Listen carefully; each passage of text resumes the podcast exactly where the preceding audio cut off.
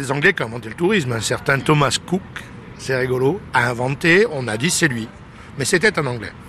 Figurez-vous qu'anecdotiquement, dans ces années 1840, il va amener des gens en train d'une ville d'Écosse. Il est pasteur, il amène des gens en train pour euh, euh, faire une manifestation contre l'alcoolisme. Et donc il va affréter un train. Et ça démarre comme ça.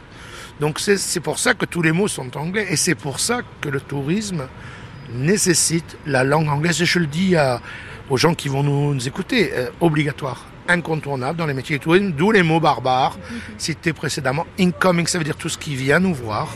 Et outgoing, c'est tout ce qui s'en va voir ailleurs, c'est-à-dire les nôtres. Le Brésil, c'était un peu une forme de renaissance. C'est un bon choix. Hein.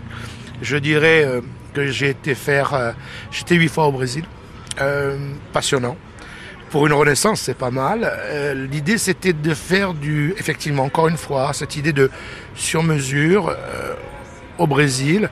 C'était un peu la renaissance dans le tourisme, dans cette vie qu'on va pas euh, détailler, mais c'était aller là. Ça n'a pas de succès parce que c'est un produit qu'on appelle de niche. C'est-à-dire qu'il y a très peu de gens sur le territoire qui est à même de faire ensemble un voyage à cet endroit-là, mais ça a été un retour, euh, encore une fois, euh, aux sources et au métier que je pratique depuis 35 ans. Donc ce tour opérateur, il fait venir des gens parce qu'il a aussi la dimension euh, de faire découvrir ce territoire à des gens qui viennent d'ailleurs. C'est surtout un outil, ce tour opérateur. C'est pas une entreprise qui, malheureusement, emploie des centaines de gens, mais qui essaye déjà de faire dans ce qui- me plaît. Voilà, c'est un peu ça l'idée. Voilà, c'est ça me plaît à moi. Hein. Ce qui vous plaît, on l'a compris, c'est la transmission, Franck. Et j'en viens à votre troisième casquette de formateur.